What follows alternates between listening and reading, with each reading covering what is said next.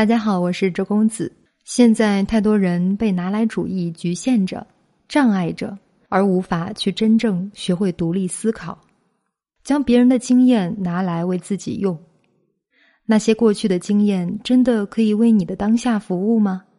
将别人的工具拿来为自己用，那个工具是别人显化天赋的途径。你的天赋跟他一样吗？是用别人的工具。真的适合你吗？但是你已经陷入了拿来主义而不自知，完全不知道你这是自己在给自己挖坑往里跳。